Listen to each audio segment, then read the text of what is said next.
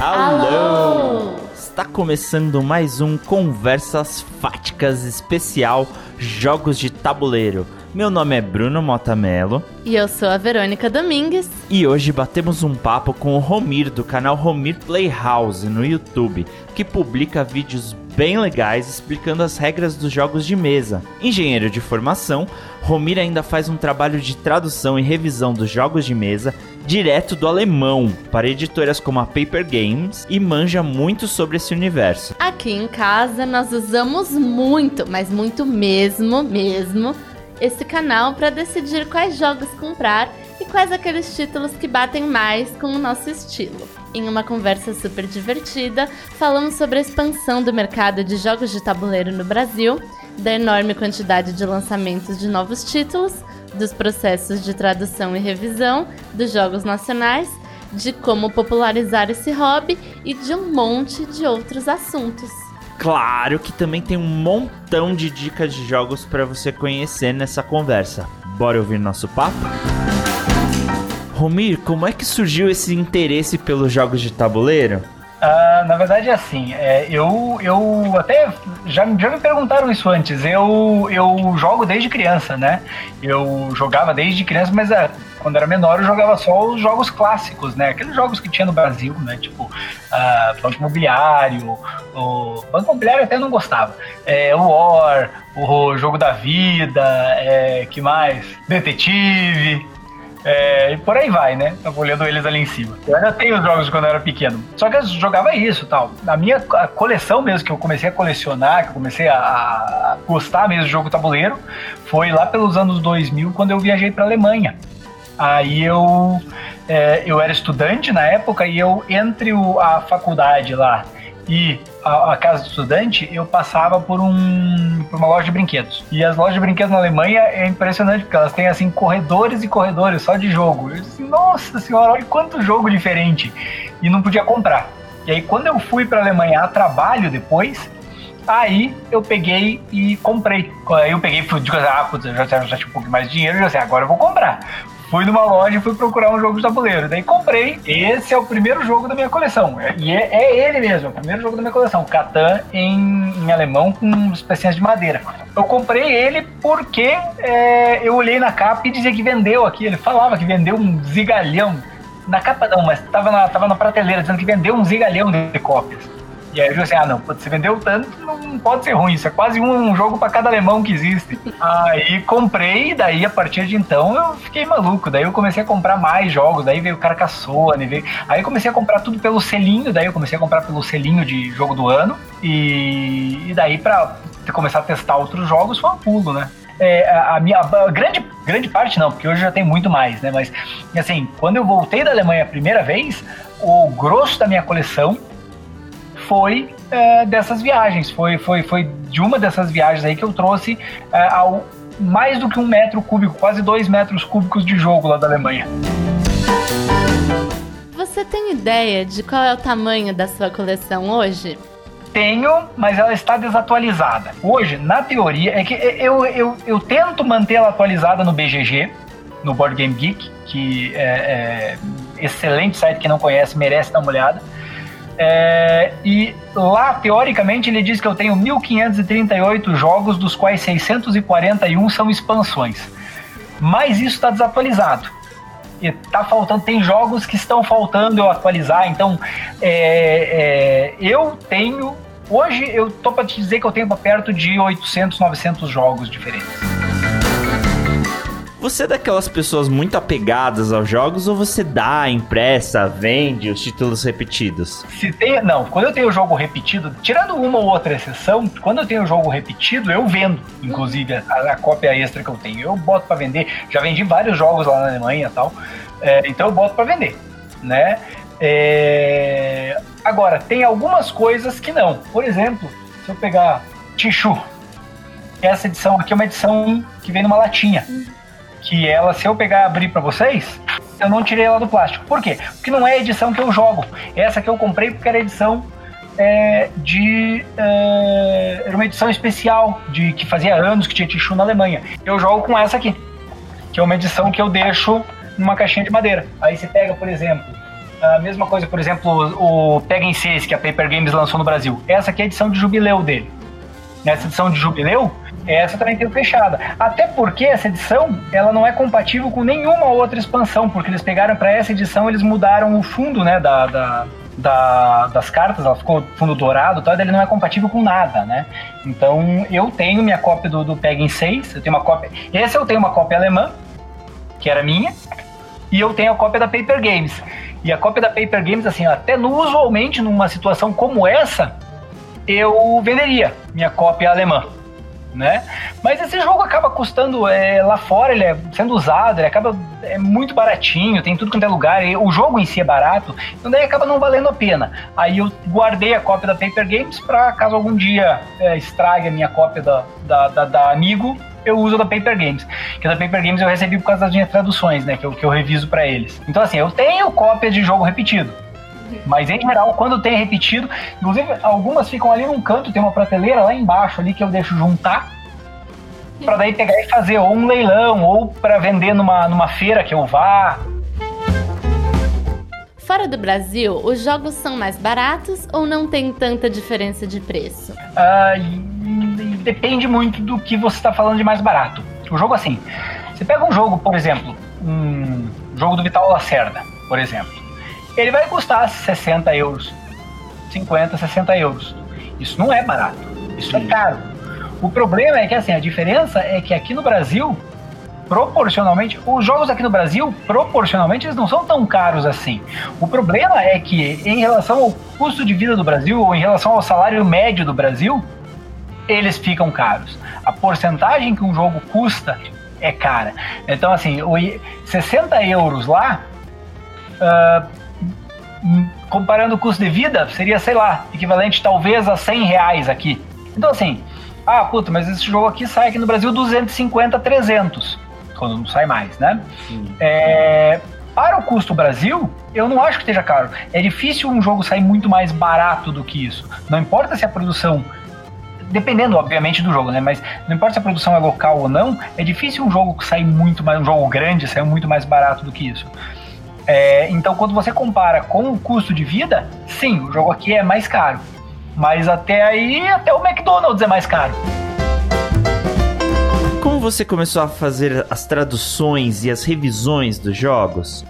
Nossa, foi muito louco. É que assim, eu tinha. É, eu, eu traduzia. Trad, ainda traduzo, mas não tanto. Mas eu traduzia muita coisa pro BGG. É, que eu tinha o jogo em alemão e ninguém só eu conseguia ler a regra e tal, daí vira e mexe eu tava traduzindo.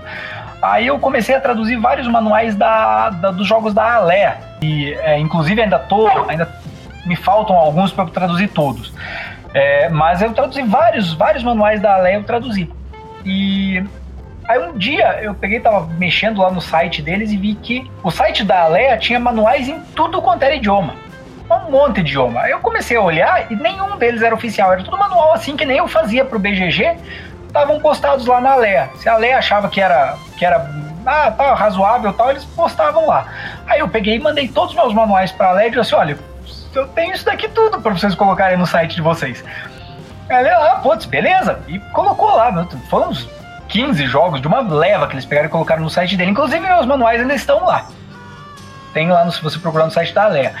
Aí quando a é, Grow foi trazer o Burgundy para o Brasil, que ela fechou o contrato com o Burgundy, é, o Stefan Druck, que é o cara que era o cara da Alea, ele saiu da Alea lá da Alemanha, ele pegou e disse assim: olha, é seguinte, é, eu já tenho um cara que traduz aqui. Eu já tenho, eu tenho um monte de manual em português aqui, ó. Esse cara traduz, ó, dá uma conversada com ele.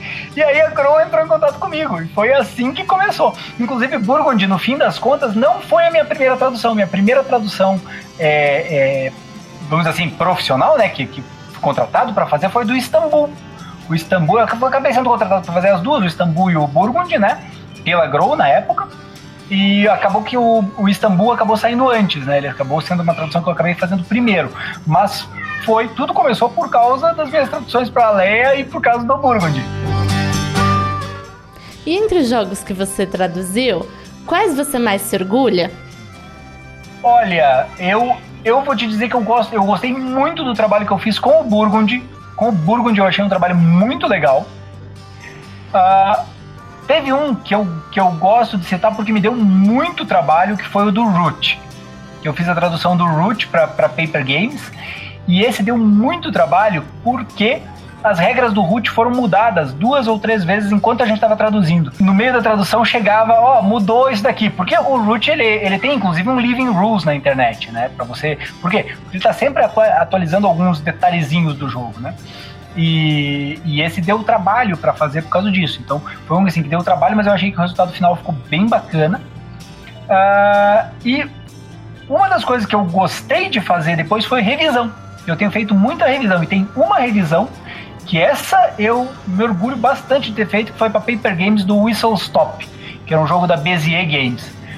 O Whistle Stop, é, o manual original do Whistle Stop, ele, é, ele não é ruim, porque para ele ser ruim ele tinha que melhorar um pouquinho. Ele falta, faltava muito exemplo, tinha muita dúvida, tinha muita coisa é, mal escrita, tanto é que o próprio autor postou um FAQ. O autor postou um FAQ no BGG. E a Bezier nunca atualizou o manual do Whistle Stop. Aí o que, que a gente fez? Uh, o Eduardo Sella, que é da Paper Games, ele me falou assim: olha, cara, eu preciso que você olhe esse manual, mas dá uma olhada, veja se, se você precisar mudar alguma coisa. E, cara, a gente pegou e virou aquele manual do avesso. O manual nosso, ele é completamente diferente do manual é, americano da, é, da Bezier Games. E tem, tem o FAQ que o autor escreveu, tem, pergun tem, tem perguntas que a gente procurou nos fóruns do BGG e achamos que era mais frequente, e tem inclusive vários exemplos de jogadas que não existem, que a gente pegou e bolou os exemplos para poder explicar determinadas situações que eram complicadas. Então a gente, é, é, na, brincando, brincando, nesse manual a gente realmente a gente reescreveu o manual, não foi só a tradução. Quais são os desafios de traduzir um manual? Você já precisou entrar em contato com o autor perguntando sobre as regras? A tradução em si, a tradução em si não é tão complicado. Porque até, até é interessante, o pessoal diz assim, poxa, mas você traduziu o manual, você não sabe jogar? Não, quando eu vou jogar eu vou ter que ler de volta, porque eu não aprendo traduzindo. Quando você está traduzindo, você está tão focado em ficar traduzindo que você não presta atenção de verdade. Assim, eu, pelo menos, eu não presto atenção nos mecanismos. Se aquilo que eu estou traduzindo, no fim das contas, está é, fechado, fazendo sentido ou não. Isso vem quando a gente está revisando. Quando a gente está revisando, o que, que acontece?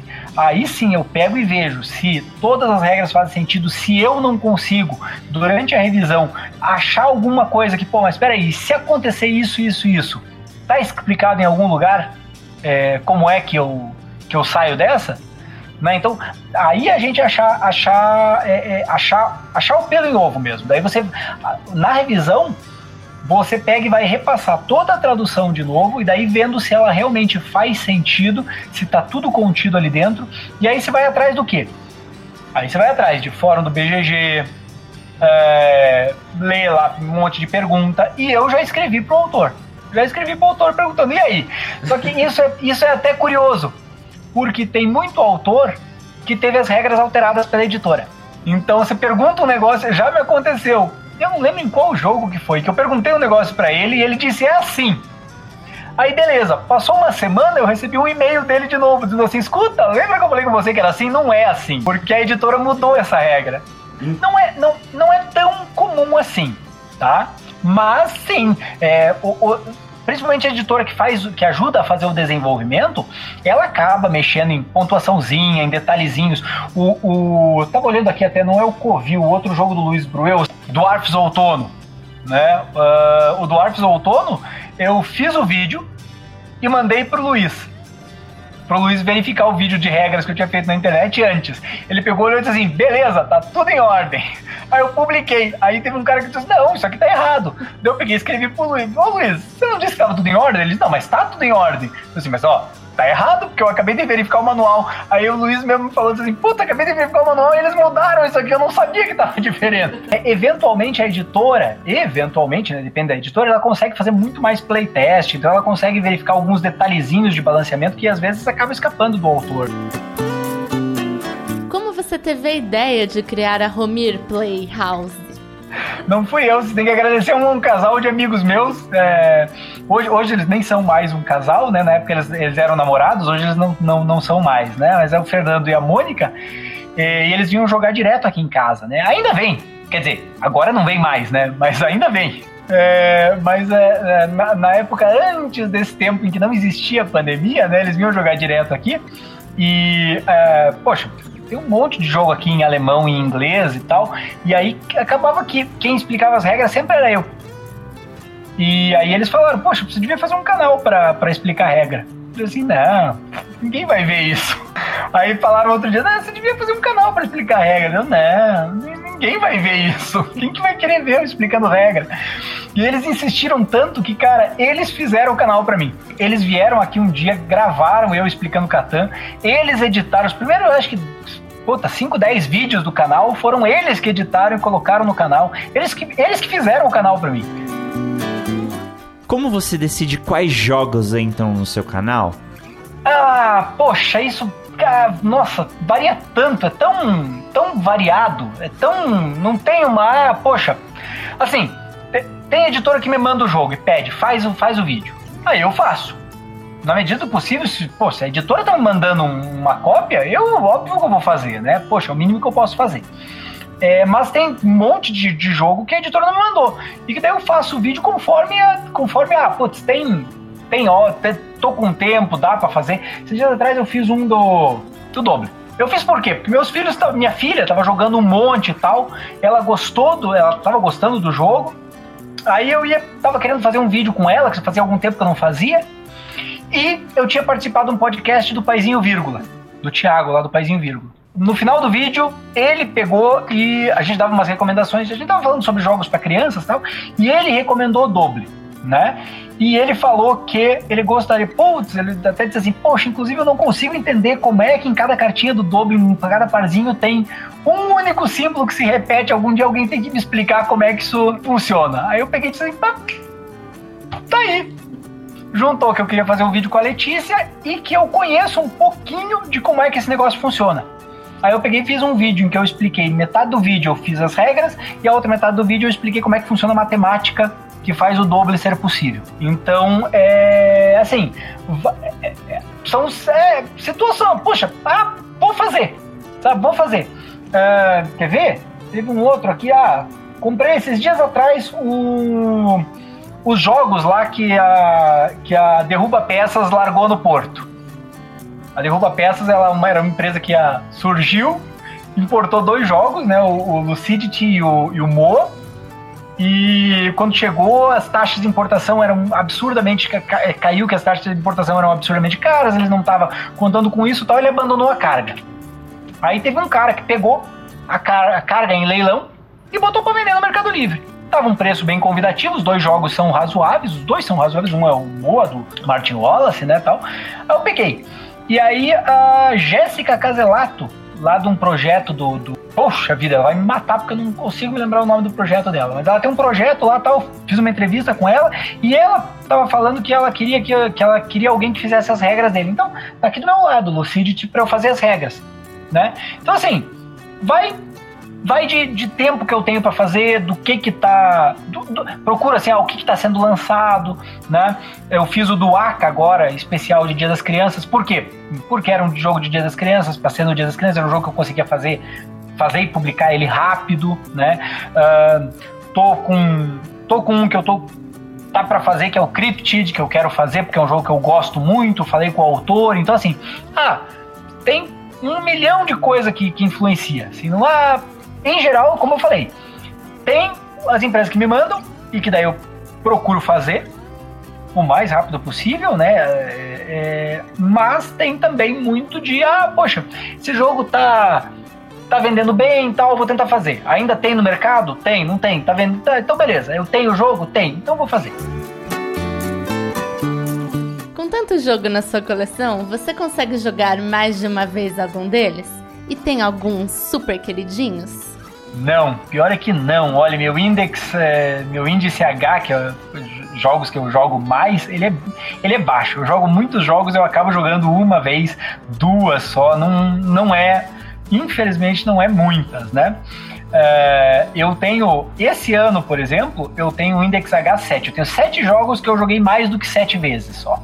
E curiosamente, todos são jogos de criança. Porque eu principalmente quando eu tô trancado aqui, na verdade esse ano eu praticamente só joguei jogo de criança.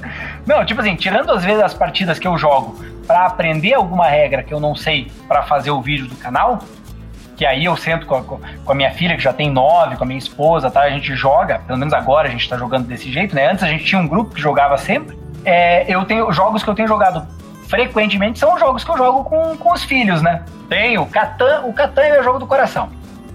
É, foi como eu comecei a coleção e eu acho que assim, o pessoal pode falar o que quiser, eu acho que Catan é um jogo que ele envelheceu muito bem, ao contrário de outros jogos. Ele é um jogo que até hoje ele é um jogo muito bom para trazer gente pro hobby. Ele tem tudo que um bom euro precisa ter.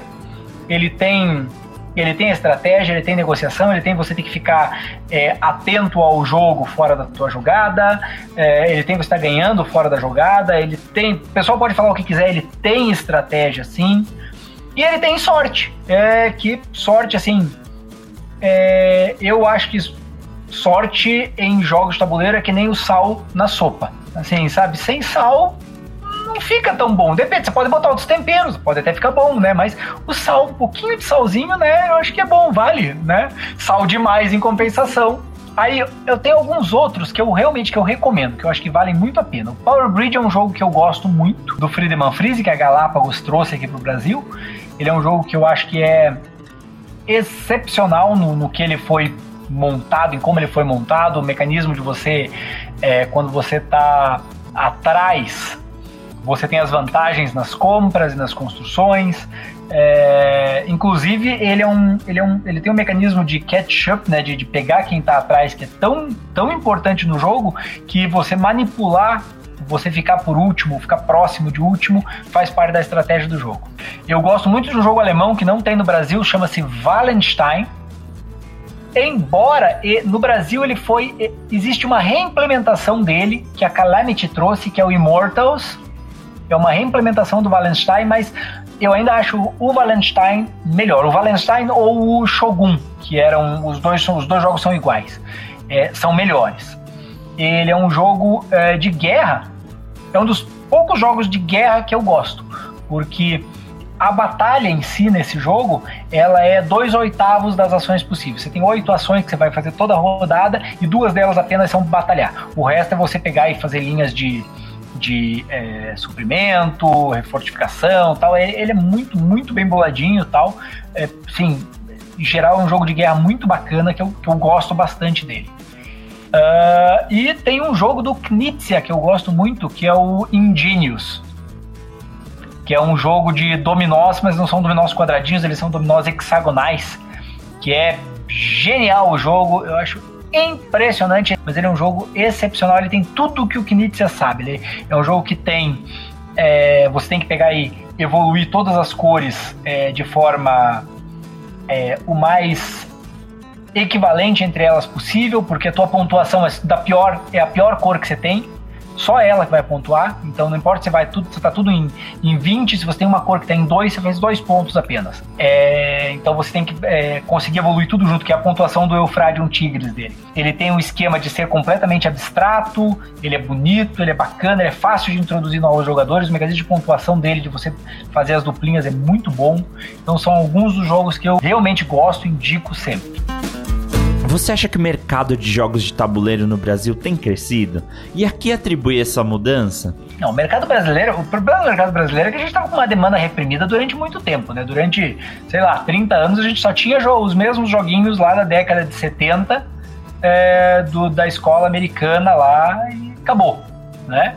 Aí quando você pega e começa a mostrar para esse pessoal uh, jogos diferentes, você mostra um Catan, você mostra um Carcassonne, você mostra um Potion Explosion, você mostra um infelizmente eu não gosto, mas você mostra um Zombicide da vida, que tem um monte de miniatura. É, poxa, o pessoal pega e, nossa, cresce o olho do pessoal. Né? Poxa, não sabia que isso existia. Né?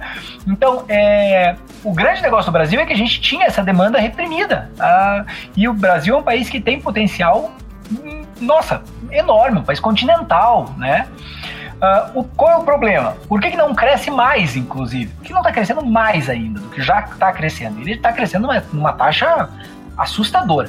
Ele não cresce mais porque, é, infelizmente, o hobby de, de jogo de tabuleiro é caro. Não é para qualquer um, porque é caro. Ah, tudo bem, você tem algumas iniciativas. Você pega lá uma linha, a linha Pocket da Mipo, ou mesmo a linha Pocket da, da Paper, que tem, por exemplo, o Caribe, o Loser tal. É, esses jogos são baratinhos, beleza, são jogos, e são jogos bons. Os dois jogos são muito bons, e são jogos baratinhos. Mas ah, aí o cara tá jogando um desses aqui e vai querer comprar um, sei lá, Terraform Mars. Poxa, tá jogão. Pô, mas 300 reais. Não é qualquer um que tem. E não é qualquer um que tem, nem, nem assim, ah, poxa, vou, ah, então tá, vou comprar um por mês. Caraca, mano, mesmo um a cada dois, três meses. É caro. É caro, não é todo mundo que tem é, isso sobrando para poder investir em jogos de tabuleiro. Que quer não quer um investimento, né? Então, é, o mercado ainda tem muito, muito o que crescer mas a gente tem uh, o problema de, é, de preço. E o preço, assim, ele tem muito de problema de imposto, problema de importação, problema de é, parque industrial. Nosso parque industrial, ah, beleza, cartonado a gente até consegue fazer no Brasil. Mas fora cartonado, muita coisa a gente não consegue fazer no Brasil e quando consegue, vai sair é, o mesmo preço da gente fazer na China. Então é assim, tem alguns entraves aí que ainda impedem um pouco o crescimento, mas ele está crescendo e está crescendo bem e eu acho que não vai parar tão cedo. E, e, você vê, né? Você vê aí, poxa, agora na pandemia, infelizmente, teve muitos que fecharam, né? Mas é, a quantidade de luderias, né? De, de, de lojas de, de, empréstimo, de lojas mesmo, lojas de board game, né? Que estão surgindo, né? Isso mostra o quanto o mercado estava tava sedento atrás disso daí está crescendo, né? Por exemplo, a Play Easy fez bacana lá em São Paulo, uma loja com um ambiente bem legal, né? Você pega a Ludus Luderia, que foi pioneira nisso daí, né? Que ela fez o restaurante tem, um, temático. É, poxa, isso são iniciativas muito legais para atrair gente que não é do hobby, né? É, mas eu acho que assim, uma coisa que todo mundo pode fazer, que é, é uma iniciativa que até Paper Games ela tem batido bastante nisso na, no, no Instagram dela, nas redes sociais dela, que assim, apresente jogos para gente nova, para gente que não conhece. Apresente jogos. E ela diz: ó, não precisa apresentar os meus jogos da Paper Game, apresente jogos. Então, isso é uma, isso é uma, uma campanha que a, que a Paper tem feito que eu acho muito legal. Eu sempre que vou numa festa de aniversário, eu sempre levo alguma coisa comigo no bolso. Levo um pocket jogo, um jogo pequenininho comigo. Vai que dá uma brecha, eu boto na mesa e o pessoal gosta.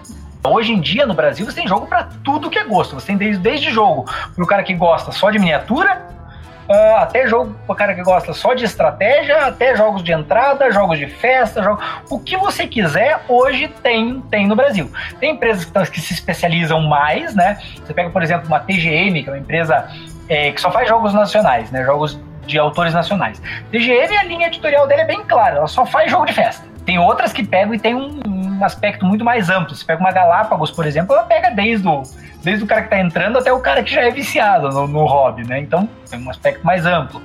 Mas assim, hoje tem jogo para o que você quiser. Se você for pesquisar, você tem para todos os gostos, né? A enorme quantidade de lançamentos semanais de jogos de tabuleiro é um indício de crescimento do mercado?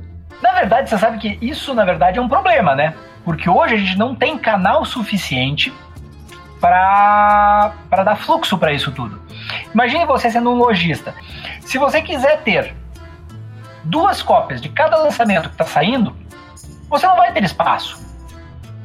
Então você, é, isso na verdade é, eu já ouvi autores falando disso, inclusive lá fora, que isso impede vários jogos de se tornarem clássicos. Porque existem jogos que têm tudo para ser um clássico, para virar um Carcassonne, para virar um Catan, e porque eles têm que abrir espaço na prateleira para o lançamento que está chegando, eles não têm o tempo para se consolidar como clássico. Mas por que alguns jogos de tabuleiro se esgotam tão rápido e você tem que esperar tanto tempo para outra edição? É, isso, é, isso é outra característica, infelizmente, do Brasil, né? Uma tiragem brasileira, dependendo do jogo, é de mil, dois mil, Assim, pô, se um jogo que vende muito, pô, tá vende, mesmo. Então tá bom, vamos fazer 5 mil. Aí a gente vai pegar, produzir, e ok, se ele for totalmente feito no Brasil, é uma coisa. A editora pode ir lá e tentar fazer mais. Mas é, você pega, por exemplo, vamos lá, vamos dar o um exemplo do, do. Não, Root não. Deixa eu. Eu acho que até o Root. O Root foi. O Root, se não me engano, ele pegou é, a impressão, ele pega um, uma fatiazinha da impressão internacional. Ele não é feito aqui. Ele é tudo feito num lote lá fora, é trazido para o Brasil, tudo, e é montado aqui só. Então tudo é impresso de batelada, junto com uh, o tcheco, com o francês, com o inglês, com o italiano, com o grego, com todo mundo. Beleza. Então, ok. Poxa, mas esse jogo, cara, isso é um jogo caro, tal. Vou trazer só 1.500 cópias. Poxa, esgotou. Para eu conseguir mais 1.500, eu vou ter que esperar a próxima impressão internacional, que às vezes demora um ano para vir. Aí você diz assim, poxa, mas eles não podiam trazer mais? Cara, e o, e o custo de estoque disso? Queira ou não queira, o, o, o jogo parado é inventário. Inventário é inventário um dos sete desperdícios, né? Isso é uma conta muito difícil, porque é, não adianta. Principalmente quando você está trazendo um jogo novo. Vou trazer um jogo novo. Eu não tenho certeza quanto que ele vai vender. Eu não vou trazer mais do que mil. Expansão, então, se eu for trazer uma expansão, eu vou trazer um quarto da, da, de, um, de, uma tiragem. Vou trazer 250 se a minha tiragem for de mil. Por quê? Porque eu tenho que contar que se empacar, eu é que estou perdendo dinheiro. Então eu prefiro trazer menos e deixar o mercado desabastecido. E quando eu conseguir, eu trago mais. E, e, e, essa história de, isso, essa história afeta, inclusive, não afeta só as pequenas, só a editora pequena. É a própria Galápagos. Quanto tempo ela demora entre um lançamento e outro? Ela demora muito tempo entre um lançamento, não, desculpe, entre uma impressão e outra do mesmo jogo. Às vezes ela demora seis meses, um ano, que o mercado ficou sem, é, aí o pessoal pega e reclama tal, mas ah, é por causa disso, principalmente a Galápagos. A Galápagos não faz nada aqui, tudo vem importado. Então ela tem que esperar quando vai ser produzida uma nova tiragem lá fora. Imprimir os jogos fora do Brasil é sempre uma decisão da editora ou é uma exigência contratual de quem detém os direitos do título fora do país? Depende da empresa. Depende da empresa. Tem empresas, tem contratos que a empresa pega e exige que determinada coisa seja fabricada em determinado lugar. Uh, se não me engano, o Cash and Guns, que a Redbox publicou lá no início da Redbox, quando ela começou a fazer jogos tabuleiros, saiu de RPG o Cash Guns ele tem as arminhas de EVA. E vamos combinar, né? Se tem uma coisa que eu acho que dá para fazer aqui no Brasil é arminha de EVA. Inclusive, tô para te dizer que eu acho que a gente conseguiria fazer as arminhas de EVA do Cash Guns melhor no Brasil, com uma qualidade superior às originais. Tá? Porque, porque EVA é uma coisa que a gente tem é, é, indústria instalada no Brasil. E a indústria não é ruim. Então, daria para fazer. Só que a Repos disse que não. Todo mundo produz na me no mesmo lugar, com a mesma ferramenta, na mesma fabriquinha lá na China, de onde vem o resto do mundo. E tem que ser de lá.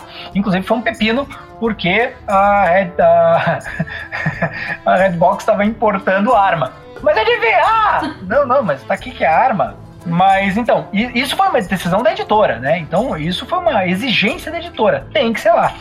É, a, a Raba, por exemplo, é outra que, até onde eu saiba, ela exige que os componentes de madeira venham da Alemanha. Eles venham do mesmo lugar onde saem os componentes da, da, do, do, do jogo alemão. É, tem editoras que são mais rígidas, que elas exigem que o jogo inteiro seja produzido no mesmo lugar. E eles, inclusive, montam e mandam o jogo montado para o Brasil. Né? Mas aí tem editoras que são muito mais flexíveis. Uh, o, a Eagle Griffin, por exemplo, se não me engano foi a Eagle Griffin, ela pegou e ela, ela permitiu que, por exemplo, o Lisboa fosse quase completamente produzido no Brasil. E aí você, assim, você pega um Lisboa é, da Eagle Griffin, Lisboa do brasileiro, é, é interessante porque tem coisas que ficaram melhor no Lisboa de lá e tem coisas que ficaram melhor no Lisboa daqui. A, ca a caixa do Lisboa brasileiro ficou melhor do que a caixa do Lisboa é, importada. A caixa dele ficou melhor, inclusive tinha verniz localizado tal. Ficou muito mais bacana a caixa. É, aí é, em compensação, os, os, é, o playmate do jogador, o do Lisboa de lá, ficou um pouco melhor do Lisboa daqui, porque lá eles conseguiram colocar um dual layer. No Brasil, aqui eles não fizeram o dual layer. Mas assim, ah, tem diferenças. Por quê? Porque daí a editora permitiu, não, ó, podem fazer no Brasil, faz do jeito que você quiser. Aí você pega, por exemplo, uh, um. Também da, também da, da, da, da Mandala, o. Banquete para Odin. Banquete para Odin, o tabuleiro nacional, eles permitiram que a gente fizesse, que o pessoal fizesse também o cartonado no Brasil. E o tabuleiro, de, o tabuleiro de, de ações do Odin, o nacional ficou melhor do que o importado. Porque o nacional eles fizeram com uma, de, de tal forma que você conseguia dobrar ele sem eles terem que cortar a ilustração no meio. E todos os importados, ele tem a ilustração cortada. Então você dobra ele, mas a ilustração fica cortada. Quando você monta assim, fica aquela linha de corte. E no Brasil não ficou. Então, assim, é, tem empresas que deixam, até porque sabem que, é, principalmente em termos de cartonado, é possível fazer no Brasil. Uh, um, é, um excelente exemplo é que a Copag ela é, é líder mundial em know-how de carta de plástico. Não é ah, é a Copag, empresa brasileira, empresa nacional, que hoje não é mais nacional. Ela foi comprada é, por uma empresa internacional é, justamente para a empresa adquirir o know-how de cartas de plástico. A gente tem, tem o parque industrial de cartonado e de cartas de plástico são muito bons no Brasil. Gloom, o Gloom, que a Calamity está trazendo, vai ser todo feito no Brasil pela Copag. E vou te dizer, olha, eu, eu não vi, eu não sei como ficou, pode ser que eu morda a língua. Eu tenho o Gloom importado. Eu tô para te dizer que eu acho que o Gloom da Copag vai ver melhor do que o Gloom importado. Porque são todas cartas plásticas transparentes. Que volto a dizer uma coisa que a Copag sabe fazer de olho fechado, com a mão nas costas e um pé amarrado. Na sua opinião, os desenvolvedores de jogos brasileiros têm tido mais espaço? Tem, opa! Eu, quase ganhamos o, o, prêmio de jogo, jogo do ano no, no, na categoria de expert. O Jordi Adam puxou cartógrafos lá e, e o pessoal. E é curioso, sabe? Poxa, o pessoal. Tem muita gente que acha que esse jogo foi desenvolvido pela Thunderworks, eu acho que é o nome da empresa que faz o role player. E o pessoal acha errado esse jogo foi completamente desenvolvido no Brasil. O roleplay, o Cartógrafos foi desenvolvido pelo Jordi e pelo pessoal da Mandala. E aí ele foi produzido lá fora pela Pegasus e por tudo mais. Então assim, é bem, bem interessante. Então, a gente, antes dele, a gente já tinha o, o Alaban. O Alaban já é um autor que tem renome lá fora.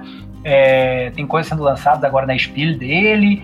É, ele já trabalhou com um monte de autor internacional bom, né? E o, o, o xerife de Nottingham tá aí para provar que tem jogos muito bons. Ele tem vários jogos que são, tem, tem lá fora.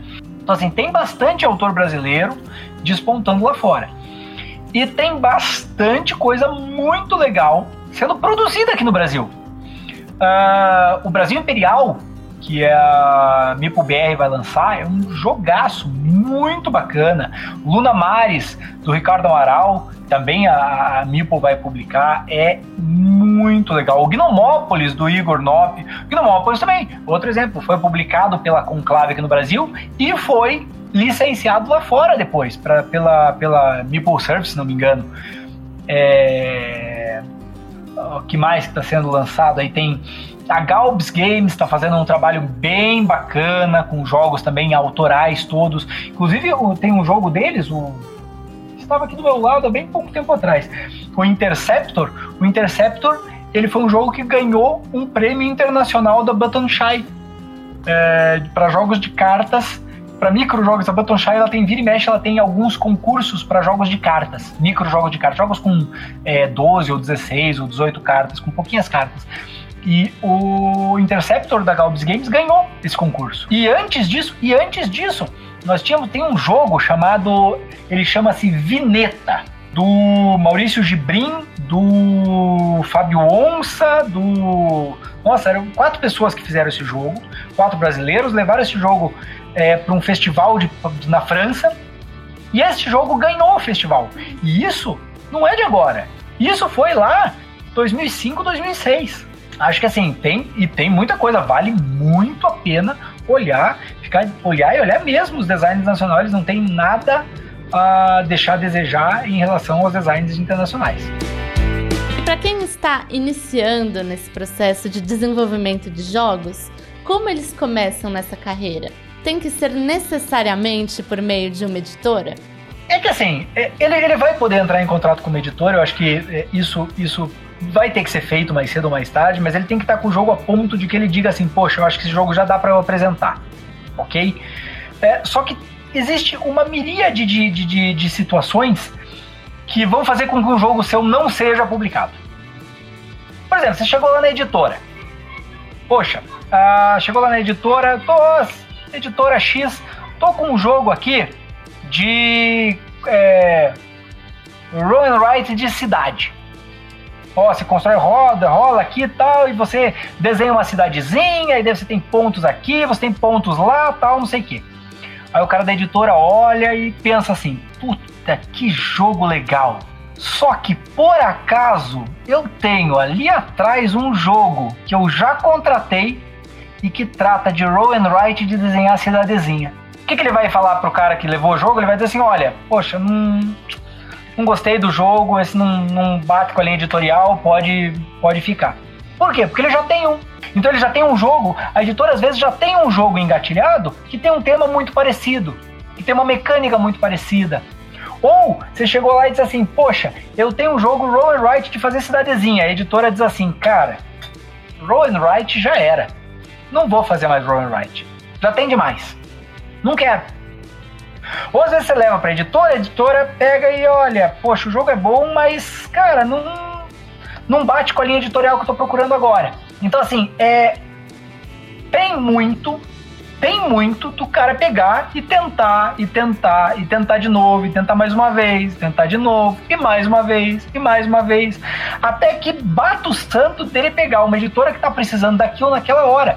E, assim, honestamente, um pouco disso é sorte. Uma vez que você já tem jogos publicados, que você já é conhecido, é diferente. Mas até o primeiro jogo, Uh, poxa, assim, infelizmente eu acho que um, um pouco disso vai ser sorte. De você de bater o santo, é bater o santo mesmo. A editora, você tem o jogo que a editora tava precisando.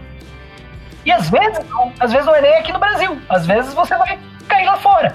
É, existem vários jogos. Hoje em dia, se você entrar no Catarse, vira e mexe, mas vira e mexe, pelo menos, não vou dizer que uma vez por mês, mas assim, uma vez a cada dois meses é praticamente certo que vai ter algum jogo de tabuleiro lá é, em financiamento coletivo completamente independente. Completamente independente.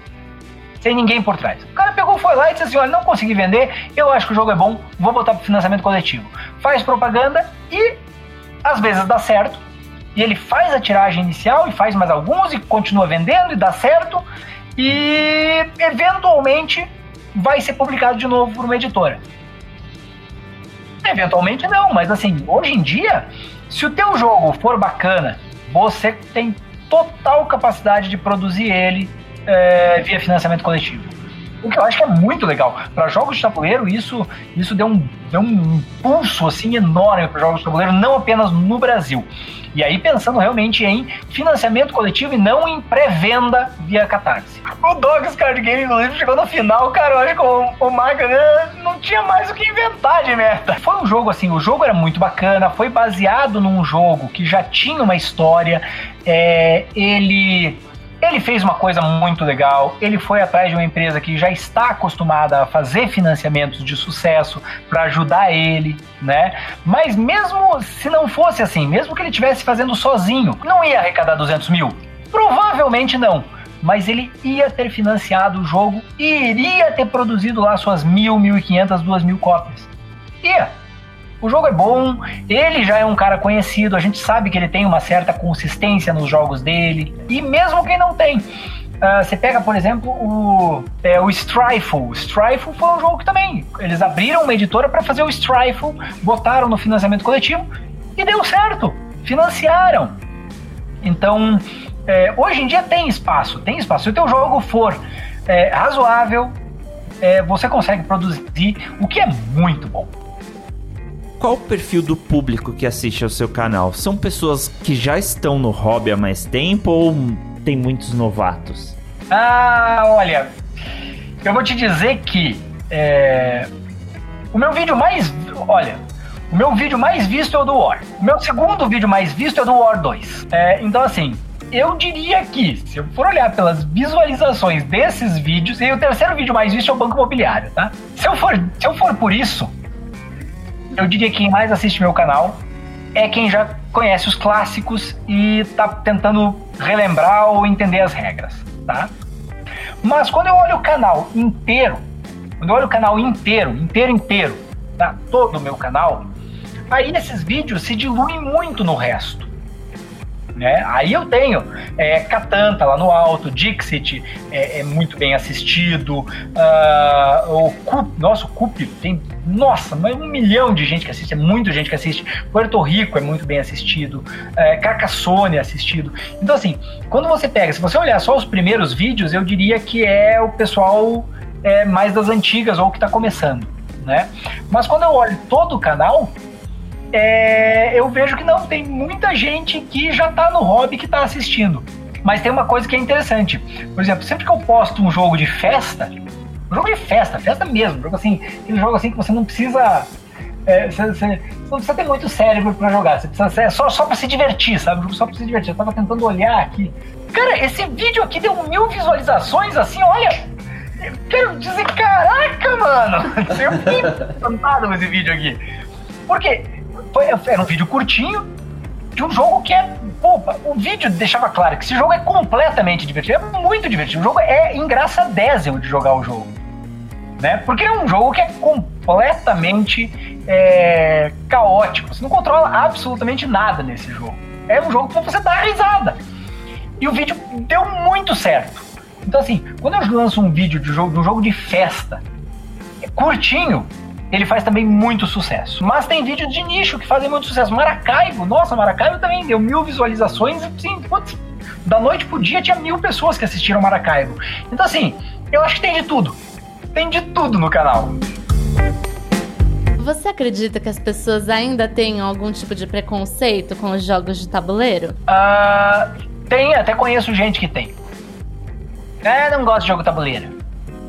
Eu sempre digo, ó, não gosto de jogo de tabuleiro porque você não, não jogou um que você. É, você não jogou um jogo de tabuleiro para você.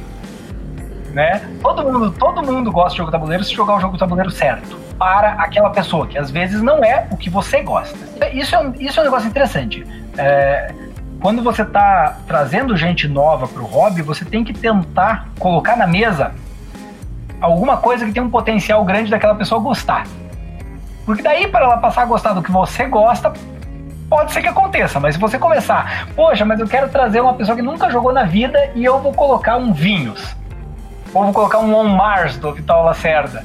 Cara, você tem 120% de chance de que aquela pessoa nunca mais queira jogar jogo de tabuleiro na vida. Porque o jogo é ruim? Não, o jogo é excelente. Só que não é um jogo pra você botar pra alguém que nunca jogou. Ah, putz, mas aquela pessoa gosta mais de jogo de festa? Ah, gosta. Putz, então vamos tentar jogar um taco, gato, cabra, queijo, pizza. Vamos tentar jogar um cariba. Vamos tentar jogar um loser. Vamos tentar jogar. Oh, nós não testamos esse troço. Ah, poxa, mas aquela pessoa gosta, mas ah, poxa, então tá bom. Quem sabe já dá para colocar um Catan? Poxa, mas aquela pessoa é, é, sei lá, trabalha em banco. Então, putz, vamos colocar um jogo de leilão aqui, que, né, que tem a ver com dinheiro tal. Sabe? Poxa, tenta pensar um pouco em coisas que vão agradar a pessoa que, tá, que você está trazendo para o hobby, né? Porque isso faz toda a diferença.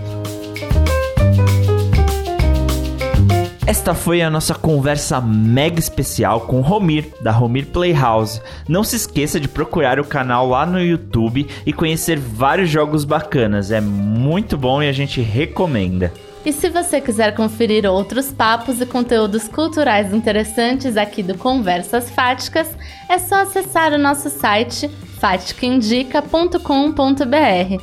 Lá também é possível conhecer outros projetos bacanas, como o nosso Clube Leituras Fáticas. Ah, e você pode ajudar a gente a continuar produzindo conteúdo para esse projeto de jornalismo cultural independente. Você pode doar qualquer quantia mensal, tipo 5 reais na nossa campanha de financiamento coletivo. Tem um monte de recompensas bacanas por lá. O endereço é catarse.me barra fática underline indica. Ficamos por aqui e até a próxima. Até mais!